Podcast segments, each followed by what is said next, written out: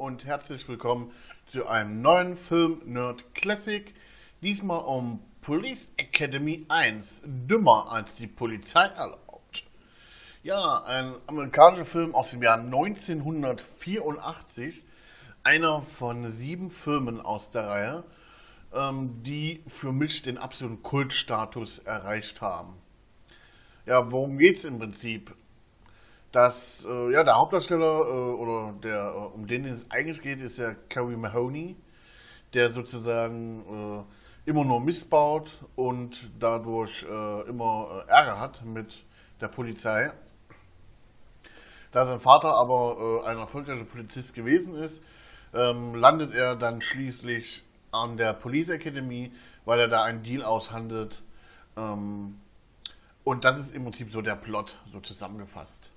Ne, ja, da ist Training angesagt, da muss man eben äh, äh, sozusagen wollen sie aus ihm einen guten Polizisten machen. Und das wirklich sehr, sehr lustig. Allein der äh, Kommissar äh, Lazard ist eine absolute Pfeife, der überhaupt nicht weiß, was los ist, aber trotzdem so lustig ist.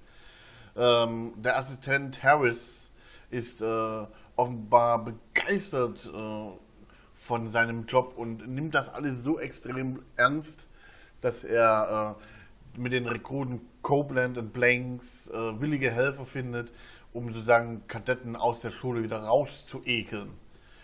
Was wirklich cool ist.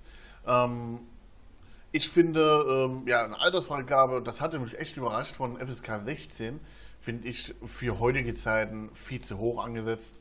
Ähm, ich denke, heutzutage kann das auch, ja, 12 ist okay. Es ist da jetzt nicht wirklich viel Gewalt im Spiel. Ähm, ist, eigentlich, ist eigentlich voll der lustige Film. Ich weiß gar nicht, warum die den so hoch angesetzt haben.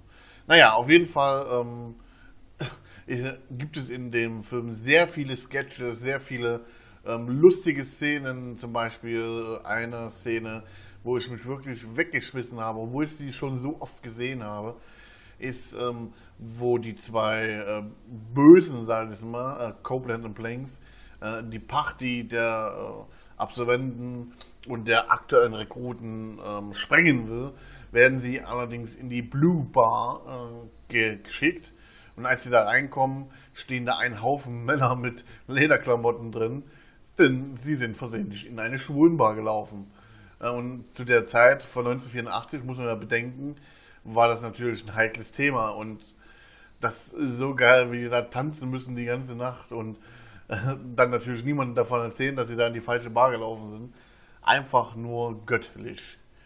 Ähm, dann natürlich Hightower, der äh, große schwarze Mann, der äh, auch Florist ist, aber eben auch gerne Polizist sein möchte, der äh, absolut stark ist und ähm, dann auch wieder sozusagen ja die Gesellschaft widerspiegelt. Ne? Der große schwarze Mann, wo alle denken, oh, der ist böse. Dann gibt es den, den Dicken, der immer gemobbt wird. Dann gibt es den äh, Ehemann, der überhaupt keine Lust mehr auf seine Ehe hat. Und dann haben wir äh, ja, äh, Carrie Mahoney, der eigentlich ein Versager auf ganze Linie ist. Ähm, ja, und das sind so die Leute. Ne? Ja, man kann so zu dem Film nichts äh, Negatives sagen, weil mir einfach auch nichts einfällt. Ähm, der läuft so eine gute anderthalb Stunden, der Film. Finde ich auch, ist wunderbar. Ich werde mir die anderen Filme, also Filmteile auf jeden Fall noch anschauen und werde euch darüber berichten, ob mich der Eindruck äh, nicht täuscht und die auch noch zu den Klassikern gehören. Ähm, naja, ich finde es einfach, einfach klasse. Ich weiß es nicht. Man, man, ich habe mich teilweise so weggeworfen, dass man es echt nicht, äh, nicht glauben kann ähm, gibt es selten Filme, die das schaffen. Muss man schon, schon mal so sagen. Nur gut, genug gequatscht.